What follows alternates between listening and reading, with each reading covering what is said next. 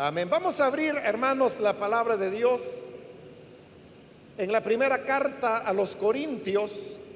Busquemos el capítulo número 6, donde vamos a leer la Sagrada Escritura.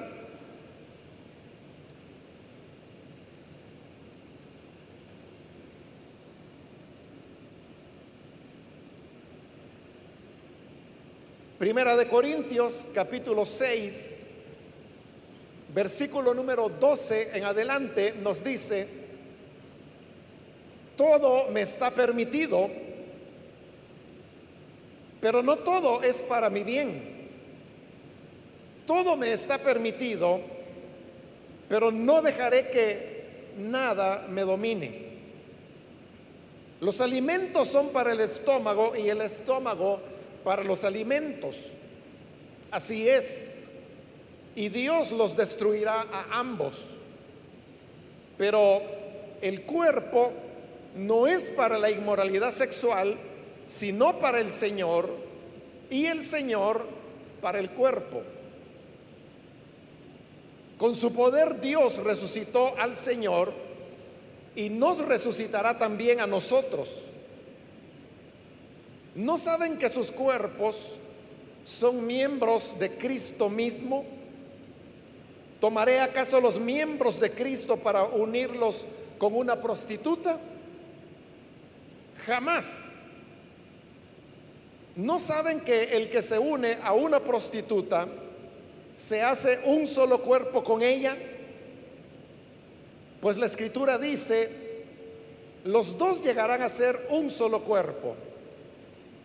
Pero el que se une al Señor se hace uno con Él en espíritu. Huyen de la inmoralidad sexual. Todos los demás pecados que una persona comete quedan fuera de su cuerpo.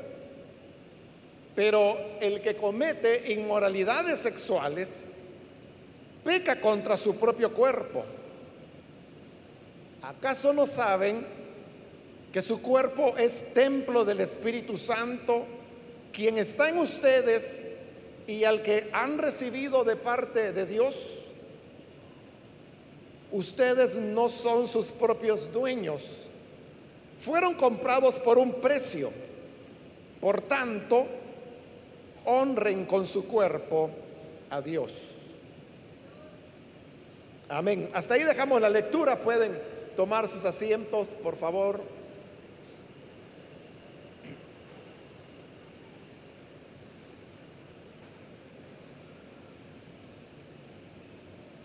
Hermanos, a partir de este versículo 12 que hemos leído,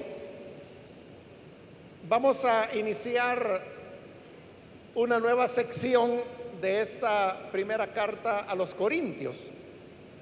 Recuerde que, como lo he explicado en otras oportunidades, lo que hoy nosotros conocemos como Primera de Corintios, realmente es la fusión de varias de las cartas que Pablo envió a esa iglesia, las cuales, para poderlas distinguir las unas de las otras, le he explicado que se les ha llamado por el orden cronológico en que fueron escritas, como Corintios A, Corintios B, Corintios C, Corintios D, Corintios E y Corintios F, ya que se sabe que en lo que hoy es primera y segunda de Corintios, hay seis cartas diferentes que Pablo envió en diferentes momentos hacia la iglesia de los Corintios y que luego, por razones que también ya expliqué, se fusionaron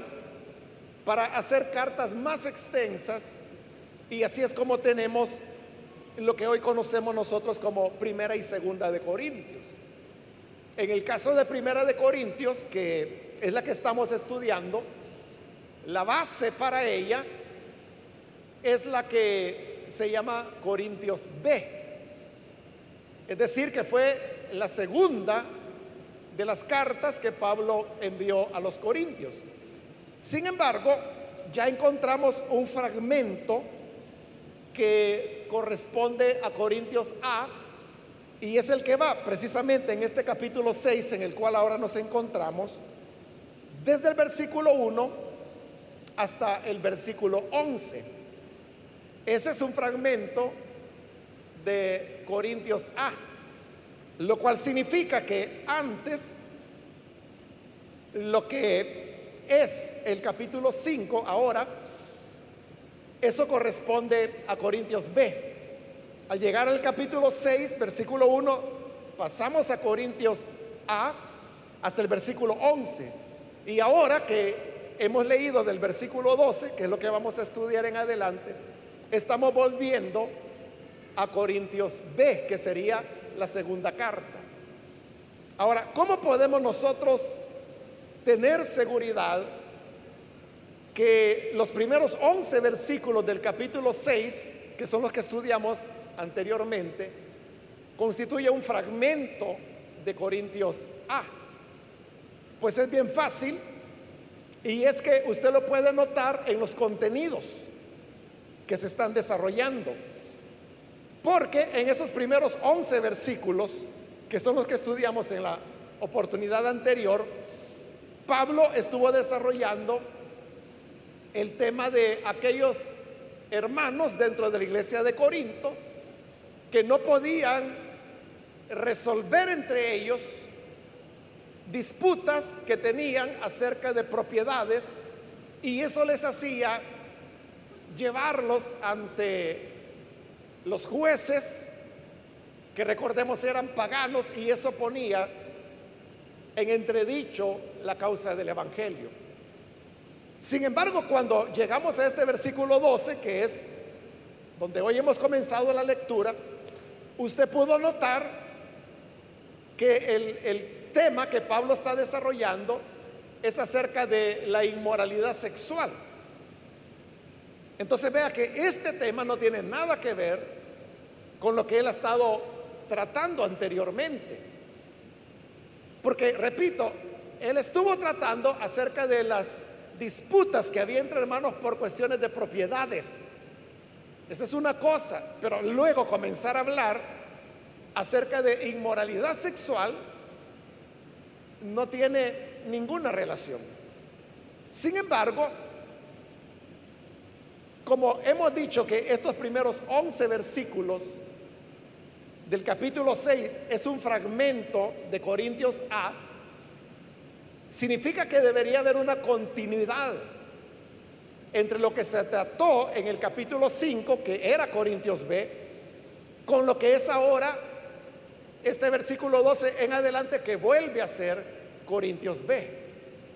Si realmente es así, tendría que haber una continuidad de tema. Y eso es exactamente lo que ocurre. Porque recuerde que en el capítulo 5, lo que Pablo estuvo desarrollando fue acerca de el caso de un hombre que había en la iglesia de Corinto que estaba viviendo con la mujer de su padre. Y ese era un caso de, de inmoralidad escandaloso que como Pablo lo decía, ni siquiera entre los gentiles se menciona, es decir, ni los paganos tenían tales prácticas. Y ellos que eran la iglesia del Señor, no habían tomado ninguna medida para resolver el caso de este hombre y por eso es que Él los está ahora reconviniendo. Y les dice que cómo es que ellos no han podido resolver un tema como ese. Y es más, les dice que no tienen derecho a estar juzgando a la gente fuera de la iglesia cuando no están juzgando los casos que sí se dan dentro de la iglesia.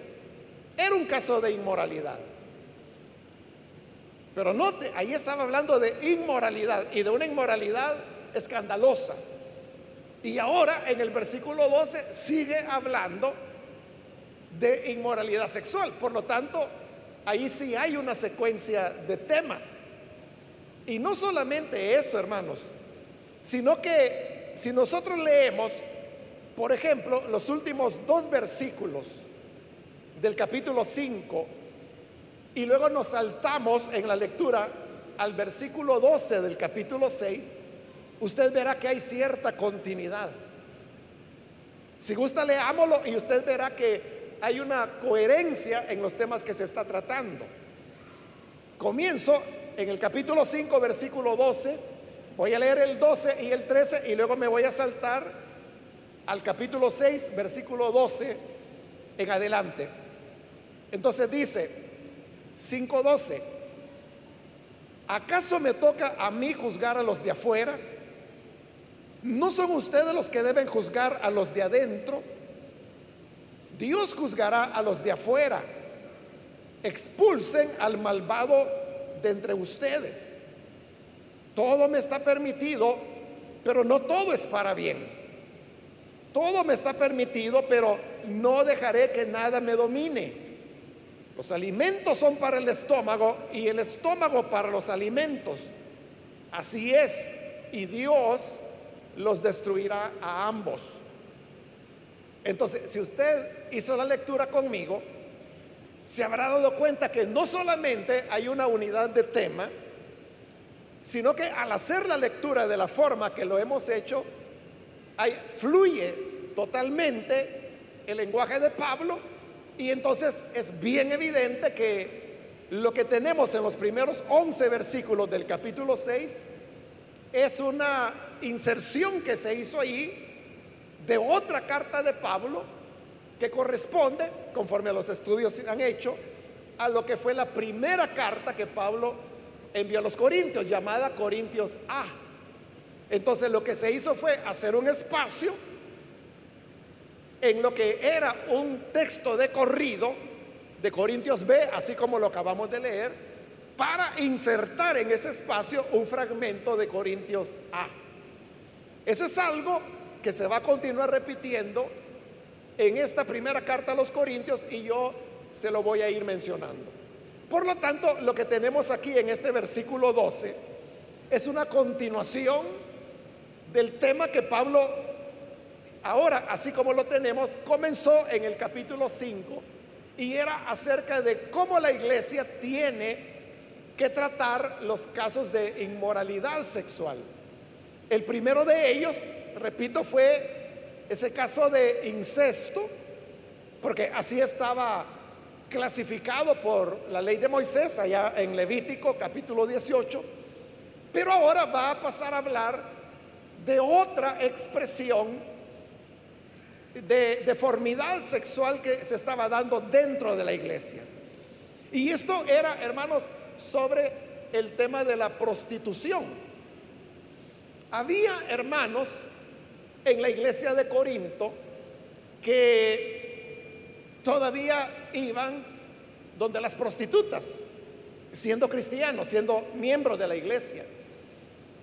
Y esto se daba por dos razones. La primera, hermanos, es que ellos eran corintios.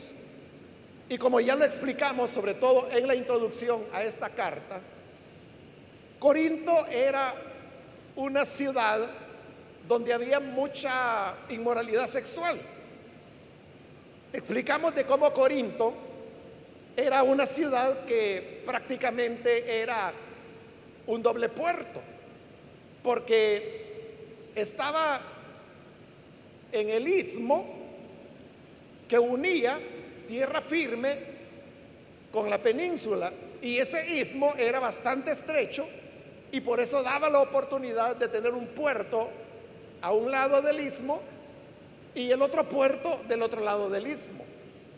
Ahora, los puertos, usted sabe que son reconocidos como lugares donde hay mucha prostitución, donde hay mucha inmoralidad sexual. Y dado que en Corinto había mucho comercio, había, Corinto era una ciudad de gente que tenía dinero, porque en sí Corinto era una ciudad rica, pero además era una ciudad donde había mucha inmoralidad. Entonces, el que una persona fuera donde las prostitutas y esto lo hiciera como una práctica, era algo que se veía con absoluta normalidad. Porque desde que ellos eran niños, eran ya formados con esa idea que era algo totalmente normal. De tal forma que cuando el Evangelio llega, ellos obviamente abrazan el Evangelio, creen en Jesús, se convierten en cristianos. Pero eso no era de que ellos habían pasado de no tener religión ahora a tener la fe del Evangelio. No era así. Ellos antes habían tenido religión y eran las religiones paganas. Pero lo que ocurría era que en los cultos paganos,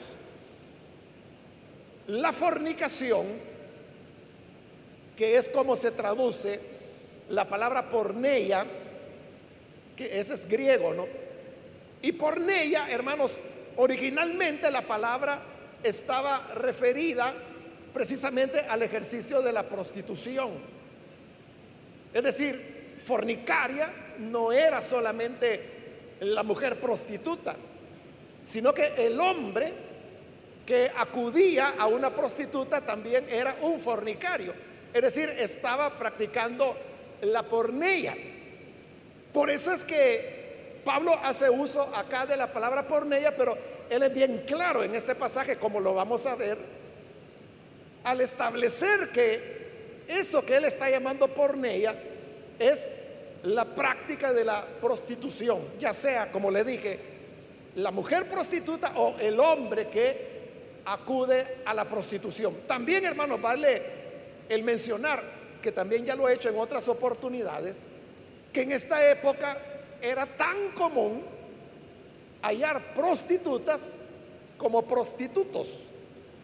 Hoy en día, hablar de prostitutos es algo que no se hace con tanta frecuencia como si se hace con el caso de, las prostitutas. Y por eso es que la palabra prostituto nos suena hasta como una palabra mal utilizada o mal empleada, o que no es la palabra propia para referirse a un hombre que ejerce la prostitución, pero sí es la palabra correcta. Es correcta, lo que pasa es que casi no la usamos. Porque nosotros hoy en día la prostitución se la asignamos más que todo a la mujer. Pero también hay prostitutos. Pero en esta época, le estoy diciendo, había, era más común la prostitución, tanto masculina como femenina. ese era el ambiente en el cual los corintios estaban inmersos y para ellos eso era absolutamente normal. Era tan normal que lo vamos a ver en los argumentos de ellos, lo veían como una cuestión puramente fisiológica, como una función del cuerpo y que así como el cuerpo necesita beber líquidos, necesita ingerir alimentos, necesita dormir, también necesita complacer el deseo sexual. Pero con la misma normalidad que se veía el saciar la sed bebiendo agua, ellos veían totalmente normal ir a una prostituta cuando tenían impulso sexual. Y no crea que eran solamente los solteros los que iban donde las prostitutas, también los hombres casados. Tenían sus esposas, pero iban a las prostitutas como algo aceptado con total normalidad. Eso, hermanos, era tan normal como normal es en algunos sectores, y le estoy hablando de hoy en día en nuestro país, porque hay, hombres, padres de familia, que cuando sus hijos van entrando en la pubertad, 13, 14 años, entonces dice, bueno, ya, este mi hijo ya, está bueno para que lo lleve donde las niñas, dice. Pero para ellos es totalmente normal. Y tal vez la señora le dice, no hombre viejo, ¿cómo es que vas a llevar al niño donde esas mujeres? Ah, ¿Y qué quieres? Que sea homosexual. No, venite, te voy a llevar por ahí y se lleva al niño. Es un menor de edad. O sea, pero estos hombres que piensan de esa manera, espero que aquí no haya ninguno. Pero los que piensan de esa manera, que los hay, usted los conocerá lo ven totalmente natural. Es más, lo ven que si no lo hacen, esto va a traer complicaciones para el desarrollo sexual del niño, cuando es todo lo contrario. Entonces, eso es lo que ocurría en Corinto. Esa era una razón. Por eso el Evangelio había llegado y ellos continuaban yendo donde las prostitutas. Porque todo el que tenía un culto pagano, y ellos lo habían tenido, hacían lo mismo. Y porque creyeran en un Dios o diosa, eso no les impedía seguir con las prácticas sexuales que habían en la ciudad de Corinto. Además, hay que recordar, también lo he dicho, que los mismos cultos paganos a veces tenían lo que se llamaba la prostitución sagrada. Él practicar, habían prostitutas que no eran prostitutas comerciales, lo hacían por devoción religiosa, pero eran prostitutas.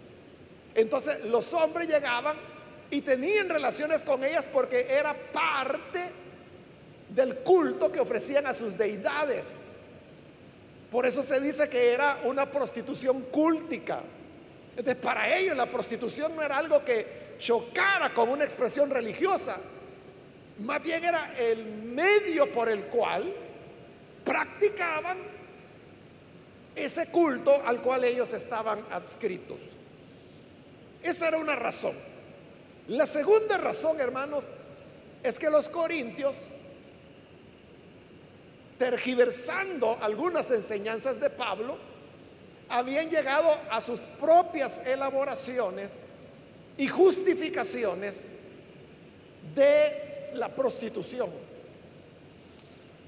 Por eso es que Pablo toma los argumentos de ellos y ahora los va a rebatir.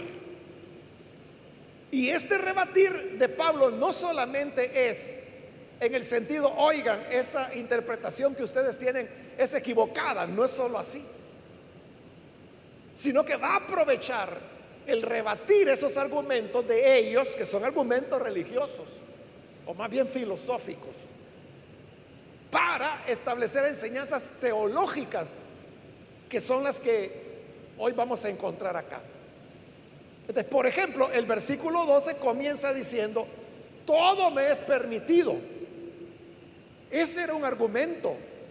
esas no son palabras de Pablo. Pablo lo que está haciendo es que está citando lo que los corintios decían sobre el tema de ir a las prostitutas. Los corintios decían, todo me está permitido.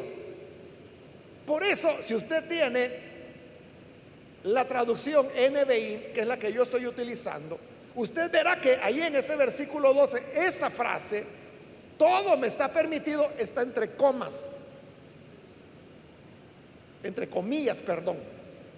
No comas, sino que comillas. Está entre comillas. Porque eso es lo que decían los corintios. Y lo vuelve a repetir en ese mismo versículo 12. Todo me está permitido y está entre comillas. Pero no todo es para mi bien. Y hoy otra vez, todo me está permitido y otra vez está entre comillas. Pero no me dejaré que nada me domine. Ese era un argumento. El otro argumento lo puede encontrar en el versículo 13. Los alimentos son para el estómago y el estómago para los alimentos. Ese era otro argumento que tenían los corintios. Y por eso, si usted tiene la NBI, ahí en el versículo 13 verá que también está entre comillas la frase los alimentos son para el estómago y el estómago para los alimentos.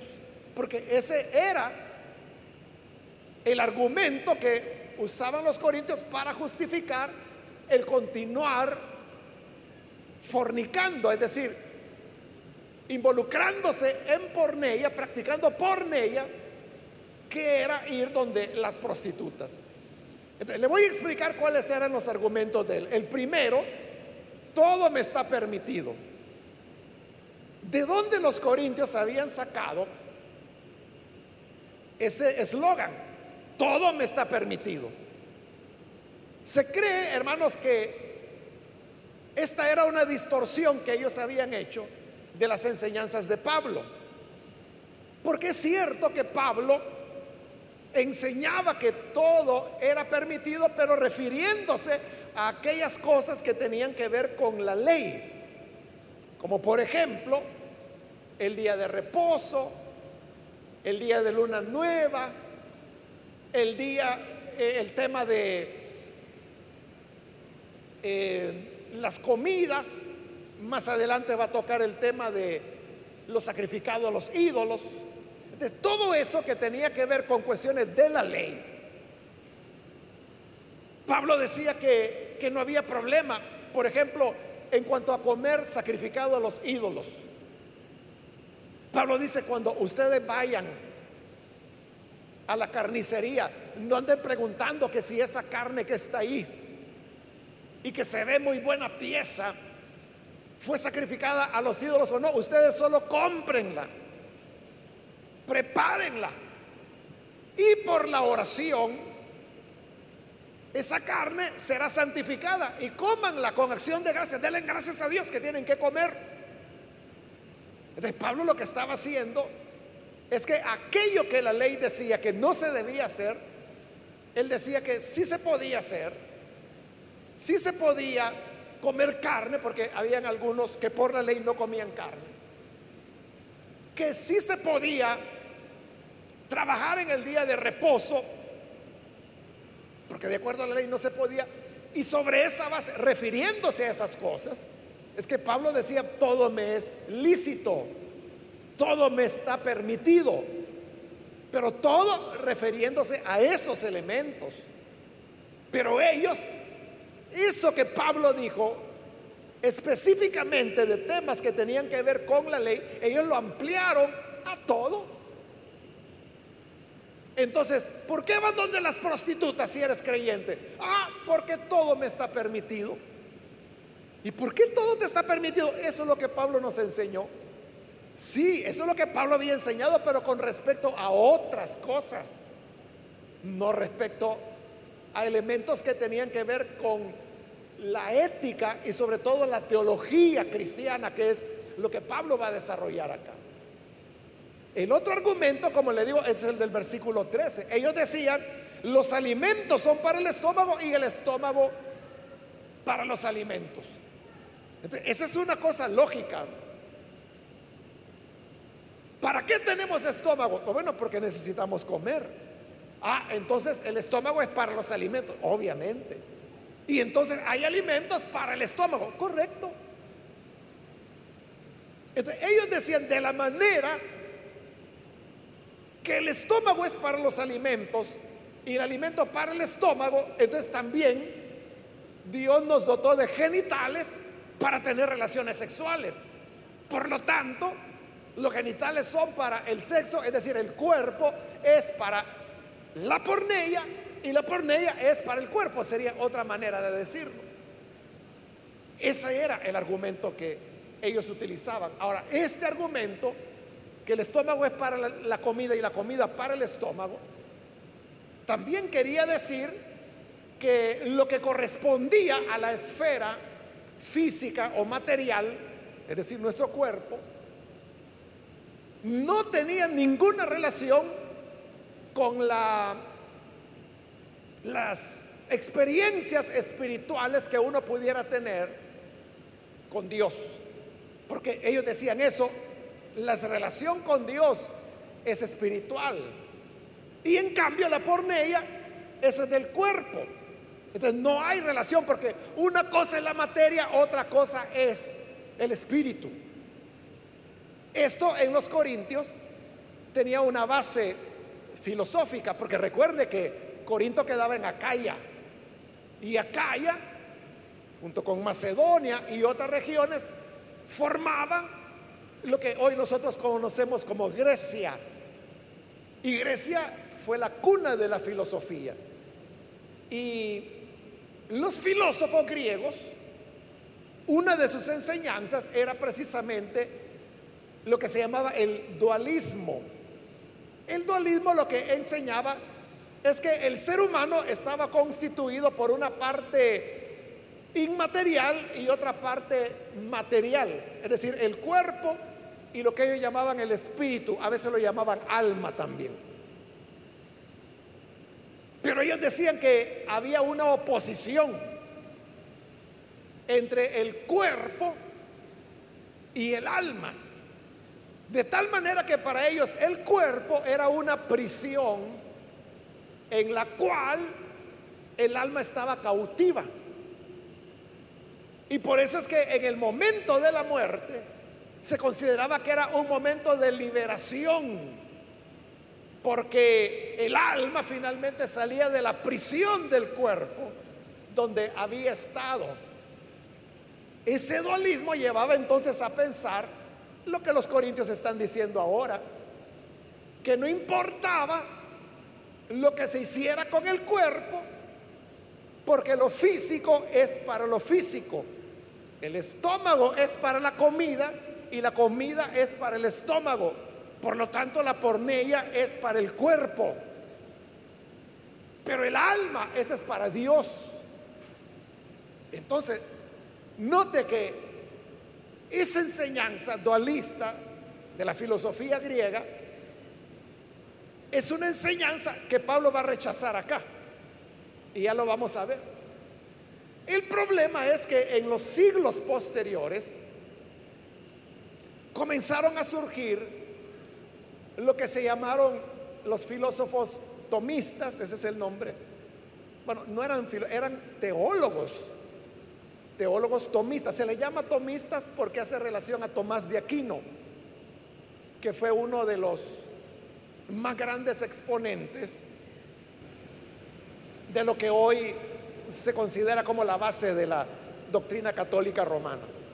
Pero lo que hizo Tomás de Aquino, aunque no fue él quien lo inició, o sea, el mismo Agustín, él ya había comenzado a introducir elementos de la filosofía griega al cristianismo. Tomás de Aquino lo que hizo fue terminar de fundirla, hacer una sola cosa. Y los teólogos que siguieron, por eso se llaman tomistas, porque siguieron la línea de Tomás de Aquino, enseñaron ya una cosa totalmente envuelta por esa filosofía griega. Eso a través del catolicismo romano ha llegado hasta nosotros. Porque recuerde que nuestros países latinoamericanos todavía son países mayoritariamente católicos. Pero no solo eso, sino que nuestra cultura latinoamericana, y si quiere hablamos de la salvadoreña, está basada en fundamentos católicos romanos. Por eso es que aún nosotros, que nos llamamos evangélicos, nos cuesta muchísimo, por ejemplo, entender la salvación por gracia. Nos cuesta muchísimo, pero es porque tenemos el sustrato católico que enseña que la salvación es por obras. Por eso es que si yo enseño y digo, la salvación no es por obras, es por gracia. Hay gente que comienza a decir, no, pero también uno tiene que hacer el esfuerzo. No, es que uno también tiene que poner su parte. Yo he oído predicadores que dicen, es que mire, Dios puede dar 10 pasos para acercarse a usted, pero el último usted tiene que darlo.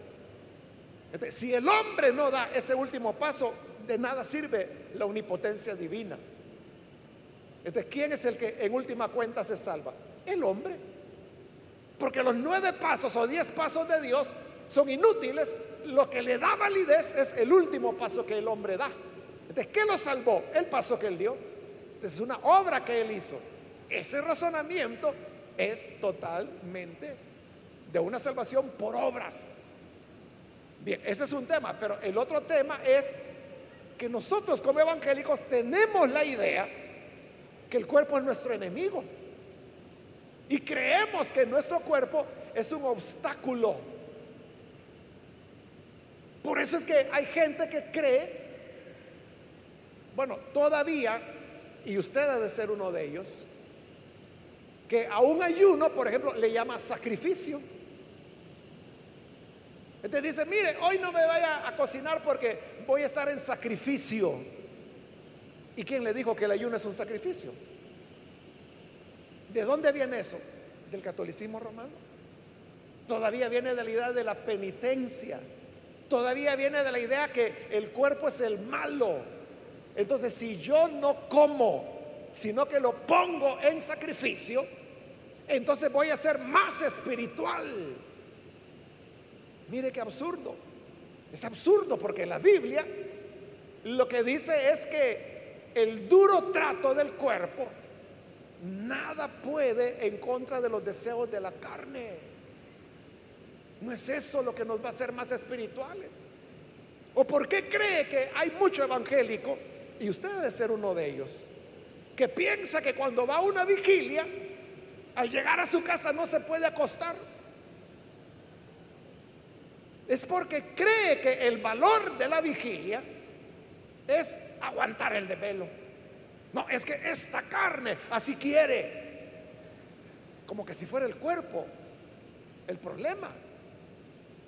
Y no es el cuerpo, el problema es el corazón. Tú puedes estar en vigilia tres veces por semana si quieres, pero si tu corazón no cambia, seguirás siendo el mismo perverso de siempre. Eso no lo va a cambiar. La virtud del ayuno no es la aguantada de hambre. La virtud del ayuno es la oración que usted pueda hacer durante ese ayuno. La virtud de la vigilia no es la desvelada. La virtud de la vigilia es la oración que usted hizo en esa noche. Y si usted al día siguiente llegó a las 6 de la mañana de regreso a su casa y se acostó y se durmió, lo que usted ganó en oración la noche anterior, eso ningún sueño se lo va a quitar. Porque no es la desvelada el triunfo. No es la aguantada de hambre ni la desvelada, es la oración que hizo en el ayuno o en la vigilia.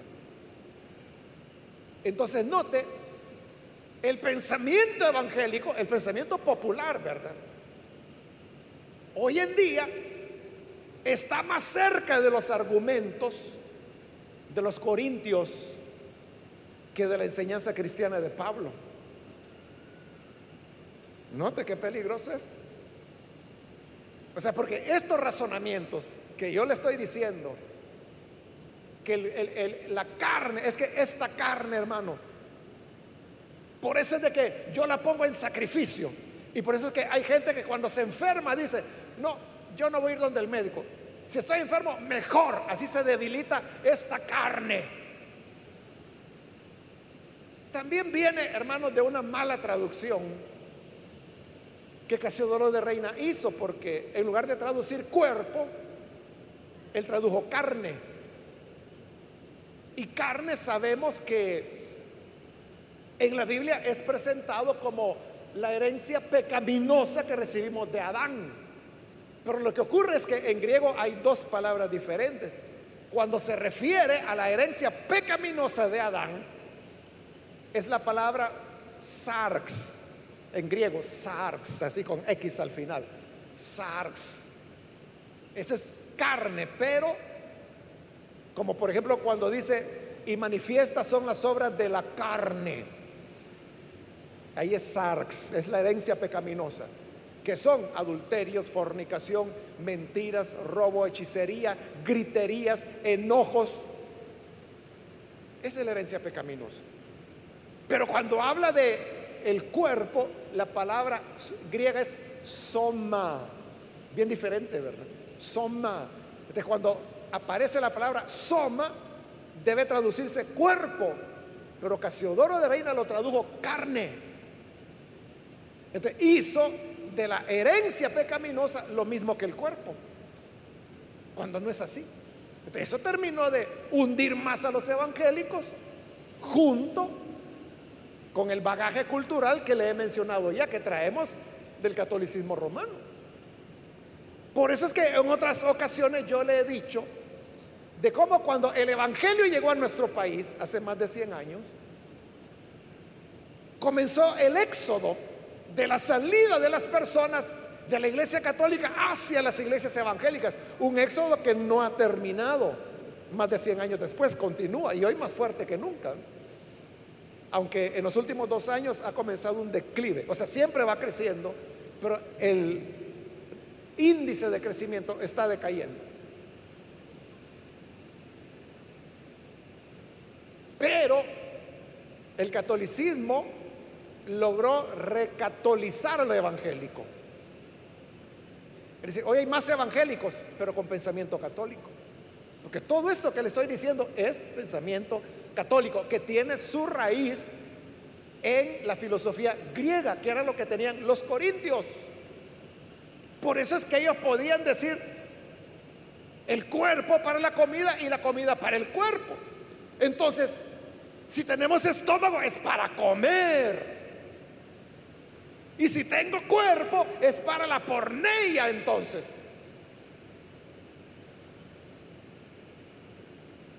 Porque veían que el cuerpo era el problema, era la cárcel. Hermano, nuestro cuerpo no es el problema. Bueno, no me adelanto, Pablo lo va a explicar. Mejor vamos a ver lo que dice Pablo. Dice el versículo 12. Entonces, es como que Pablo dijera, ustedes dicen, todo me está permitido. Pero yo les digo, no todo es para mi bien. Pues ese es el punto. Los corintios decían, todo me es permitido, refiriéndose a ir donde las prostitutas. Pero Pablo dice, pero no todo lo que tú dices que es permitido es para el bien. Entonces, aquí la pregunta es, el que los corintios fueran y, acostumbraran practicar el visitar los prostíbulos, ¿Eso beneficiaba a la iglesia o no? ¿Era para bien de la iglesia o para mal? ¿Cómo quedaba la iglesia? Es igual pues que el caso de el hombre que le había quitado la mujer a su papá y vivía con ella. Era un escándalo. Y Pablo dice, bueno, lo, leímos hace un ratito, ¿cómo van a juzgar al mundo cuando ustedes dentro de la iglesia hacen lo mismo? Entonces, ¿cómo ellos iban a anunciar arrepentimiento a los paganos cuando ellos estaban haciendo lo mismo, practicando la pornilla. Entonces, aunque todo está permitido, no todo es para bien. Entonces, el creyente no solo tiene que regirse por el hecho de que es permitido o no es permitido, tiene que ir más allá. Y ese más allá es, es para bien o es para mal. Fíjese, le voy a poner un ejemplo para que entendamos qué es lo que Pablo quiere decir con eso. ¿Hay algún problema que un hermano, un hermano cualquiera, casado soltero, como sea, pero tiene un vehículo? Y entonces un día encuentra a una hermana en la calle que es simplemente una conocida, ¿no? Y le dice, hermana, la llevo. Y ella acepta y se sube al vehículo y lo lleva. yo le pregunto, ¿eso es para bien o es para mal? El hermano puede argumentar, es que lo que yo, yo le dije que la llevaba porque vi que iba caminando. Y lo que hice fue hacerle un favor. Y puede ser, puede ser que no hay ninguna segunda intención. Puede ser que él no pretende más que lo que dice, hacerle un favor a la hermana. Pero eso cómo se lee. Por ejemplo, suponiendo que usted hubiera estado por ahí y ve que esa joven de la iglesia se sube en el carro del hermanito fulano y se va con él. ¿Qué va a pensar usted?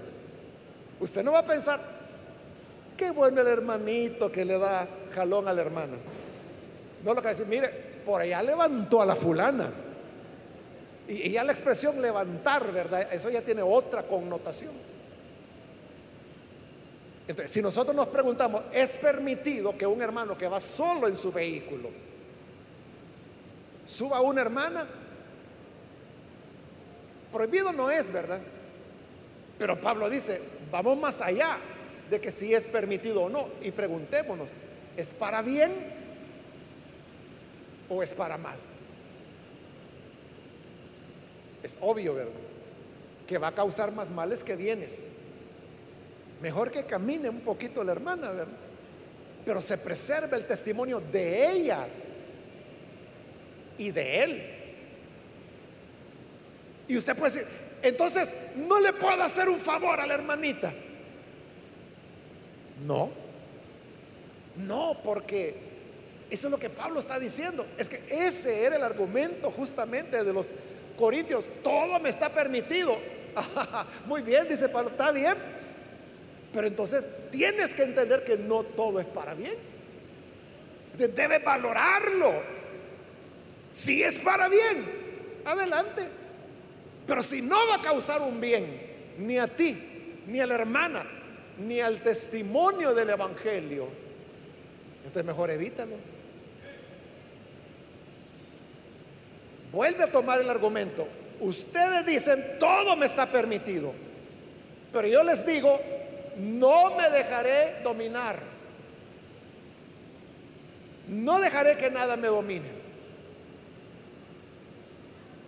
Porque esa era la realidad. Que los corintios, bajo esa tergiversación, tergiversación que habían hecho de la enseñanza de Pablo, todo me es permitido, se iban a meter donde las prostitutas. Pero eso se convertía en un hábito, porque era ya una práctica. Entonces, ¿qué ocurría? Que llegaban a un punto cuando estaban dominados por la prostitución. Y al estar dominados, ya ellos ya no eran libres. Entonces dice Pablo, ustedes dicen, todo está permitido, muy bien, pero yo no me voy a dejar dominar por nada. Es que hay cosas, hermanos, que no son malas necesariamente, pero si yo me llego o me dejo dominar por eso, eso sí puede llegar a ser contraproducente. Practicar un deporte no es malo. O sea, no hay nada en la Biblia que indique que sea malo practicar algún deporte. Entonces, ¿es permitido practicar un deporte? Claro. Oiga, practicar estoy diciendo, es decir, usted puede ir a entreno, puede ser miembro integrante de un equipo de lo que le guste a usted. Y no hay nada malo en eso. El problema es que usted se deje dominar por eso. ¿Y qué sería dominarse? Es cuando esa práctica del deporte le quita el tiempo que usted debe dedicar a Dios. Ya no se congrega. Es que, hermano, el domingo no puedo venir porque tengo entreno. No puedo venir el domingo porque tengo partido. Pero no solo eso, sino que le quita el tiempo a su familia. Le quita el tiempo que usted debería darle a su hogar. Este, ahí ya lo está dominando. Entonces, pero ¿y qué no digo? Pues que no era malo practicar un deporte. No, no, no es malo, pero si lo sabes tener bajo control. Eso es lo que dice Pablo. El problema aquí era que usted sabe, los hábitos sexuales son muy poderosos y los hábitos sexuales se enraizan rápidamente en la persona. Porque como hay una gratificación placentera inmediata, eso profundiza la conducta en la persona. Hay un momento en que la persona ya no puede dejar de ir donde las prostitutas. Y eso no es a lo que el Señor nos llamó. a eso se refiere Pablo. Ahora va a tomar el otro argumento en el versículo 13. Ustedes dicen, los alimentos son para el estómago y el estómago para los alimentos. Y Pablo dice, así es está confirmando, tienen razón. Cuando dicen, el estómago es para los alimentos y los alimentos para el estómago. Muy cierto, así es, dice Pablo. Pero deben recordar esto. Y es que Dios los va a destruir a ambos. Los alimentos un día dejarán de ser. Pedro dice que el cielo y la tierra, los elementos ardiendo, pasarán, ya no van a existir, ya no van a haber alimentos. Y en cuanto a la destrucción del cuerpo, Jesús utilizó esa expresión para hablar de la condenación del infierno. Cuando él dijo, no teman al hombre, que solo puede matar el cuerpo y de ahí ya no puede hacerle nada más. Ya el hombre, aparte de matarlo, ya no le puede hacer más daño. Pero teman a Dios, dijo, que no solo los puede matar, sino que puede destruir sus cuerpos en el infierno. Que habla de la perdición eterna. Entonces dice, tienen razón ustedes. El estómago es para la comida y la comida para el estómago, pero un día Dios los va a destruir.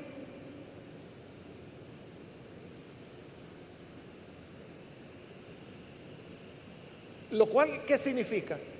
Que uno no se puede dar sin freno a las prácticas de las funciones puramente biológicas o fisiológicas.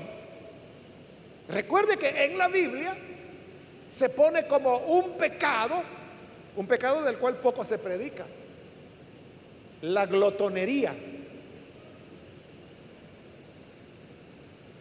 ¿Y qué es la glotonería? Son aquellas personas que se echan 10 pupusas y quieren otras 10. Le da risa, pero es un pecado.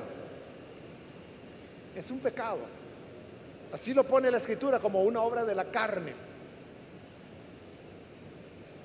Pero usted sabe, hay gente que no se mide en eso. Y entonces le dan y le dan y le dan y le dan. Uno podría, exactamente el argumento de Pablo, no de Pablo, de los corintios. Los corintios eran los que decían, es que mire, la comida Dios la hizo para el estómago y yo tengo un buen tanque. Así que mi estómago para la comida y la comida, no, dice Pablo, no es así. No es así, porque si no puedes terminar destruido. Porque Dios va a destruir al estómago y a la comida. Entonces, ¿qué quiere decir con eso? El propósito de la vida no es la comida. En otras palabras, y como algunos lo dicen, ¿verdad? No es vivir para comer, sino comer para vivir. Es decir, como cristianos debemos comer lo que necesitamos para vivir. Y no yo vivo para comerle y echarle con ganas, hermano. Eso es pecado. Se llama glotonería y es una obra de la carne.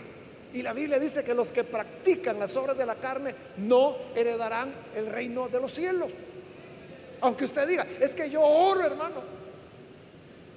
Yo le doy gracias a Dios cada vez que voy a comer. Sí, pero también un corinto podría decirle, gracias Señor por la prostituta que ahora me pones adelante. Yo no la busqué, aquí estaba. Sería igual, sería la misma lógica. Voy a pecar, así que pido tu bendición. No es así. Es que si usted dice, es que si Dios me puso comida, es bendición de Él. Pecado es botarla o desperdiciarla. Es que nadie está diciendo que la bote. Lo que se está diciendo es que coma las calorías que su cuerpo necesita para vivir. Eso es comer para vivir. Si usted excede las calorías, está ingiriendo más de lo que el cuerpo necesita y como el cuerpo ya no lo necesita, lo que hace es que lo comienza a acumular en forma de, lípidos. Los lípidos es a lo que nosotros le llamamos gordura. Entonces, ¿qué ocurre? La persona comienza a, ponerse obesa y de repente dice otro hoyito para el cincho. Y, hay un momento en que ya llegó la puntita del cincho. Ya las camisas no le quedan. O, o la hermana dice, qué raro, ya, ya no me queda la blusa, ya, ya no me entra la falda, bien socada me queda. ¿Y cómo es que está comiendo? Eso es ya sobrepeso. Y después del sobrepeso viene la obesidad. Y usted puede decir, es que es bendición de Dios. No. O sea, para eso Dios nos ha puesto este objeto que tenemos arriba de los hombros para que lo usemos, para que reflexionemos y para entender que uno tiene que tener medidas. Es que si no, la Biblia no dijera que la glotonería es pecado. uno tiene que medirse. Si yo me puedo medir en lo que como, me puedo medir sexualmente.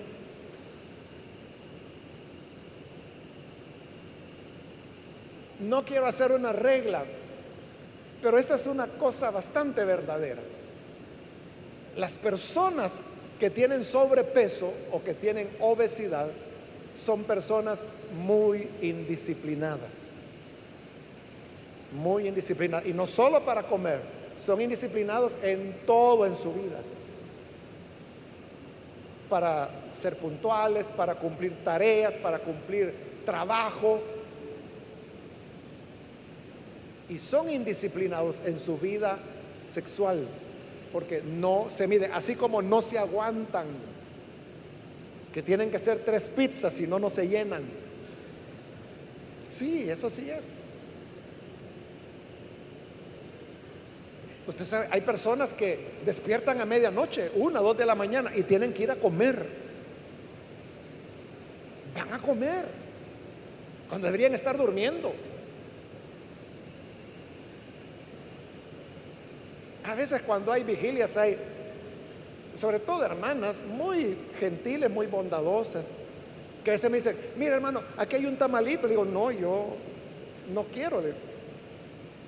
No, pero mire, y puede ser la una, la otra de la mañana. Y es que mire, yo normalmente hasta ahora estoy durmiendo, no estoy comiendo. Sí, yo no como a las dos de la mañana, entonces, este, por eso yo no les acepto lo, que me llevan. O sea, yo lo que a veces hago, si lo recibo, pero me lo llevo. Este, eso es lo que Pablo, lo que estoy diciendo en relación a la comida, es lo que Pablo está diciendo, pero en relación a la práctica de la sexualidad, ustedes no pueden irse de boca, ustedes no se pueden irse con el argumento, es que el estómago para la comida, la comida para el estómago, entonces el cuerpo para la mujer y la mujer para el cuerpo o para la cornella. No, dice Pablo. Dice el versículo 13, pero el cuerpo no es para la inmoralidad sexual, es decir, no es para la pornella, sino para el Señor y el Señor para el cuerpo. Entonces, vea, le está, está cambiando los términos del argumento de los corintios, porque los corintios decían, el estómago para la comida, la comida para el estómago. Entonces Pablo dice, no, no es así. Es el cuerpo para el Señor y el Señor para el cuerpo. Y ahí entra una cuestión teológica. Entonces note, no es algo tan simple, ¿verdad? Claro, él se está refiriendo al tema de la porneia o inmoralidad sexual, que es lo que está hablando ahí. Pero está hablando que el argumento es de comida. Entonces, cuando usted tenga esa idea, es que mire, no le voy a decir pan con pavo porque ya no va a cenar. Pero le voy a decir, no, tampoco, tamales, va, porque algunos hacen tamales ahora. Pero ¿qué le digo? Pizza, quizás pizza, sí, ver. Es que mire, hermano, esas pizzas super gigantes que han hecho ahora, del tamaño de la mesa, es que eso lo hicieron para comer, hermano. Es bendición de Dios. Pero Pablo dice, no, el cuerpo no es para comer, no es la finalidad del cuerpo la comida. La finalidad del cuerpo es el Señor y el Señor es para el cuerpo. ¿Está claro, hermanos, hasta ahí? Nos vamos a detener ahí, hermanos, porque esto va lento y no vamos a lograr completarlo, pero Quizás no hemos entrado totalmente al tema de la pornella, que es lo que Pablo va a desarrollar, pero son, él está poniendo las bases para luego dar su enseñanza y ya la vamos a ver que es una enseñanza contundente y firme. Pero de estas bases que él va colocando, yo creo que ya hay enseñanzas para nosotros, ¿verdad? O no, no hay ninguna enseñanza en lo que hemos visto. Que Dios nos ayude entonces para poner en práctica esas enseñanzas. Vamos a cerrar nuestros ojos. Padre, gracias te damos. Porque cada día tú continúas salvando y añadiendo a tu iglesia aquellos que en tu bondad y con tu espíritu y tu palabra alcanzas y redimes. Lo mismo te pedimos por aquellos que a través de televisión, radio, internet están uniéndose para reconocer que no somos nuestros, sino Señor, que te pertenecemos, somos tu propiedad. Por eso, Padre, ahora mira cada uno de los que hacen esta oración, transfórmales, sálvales y renuévales. Y de igual manera te pedimos, ayúdanos, Señor, a cada uno de los que estamos acá para que podamos, Señor, vivir para ti. Y que en todo te agrademos en todas las áreas de nuestra vida. Es nuestra oración por Jesucristo nuestro Salvador. Amén.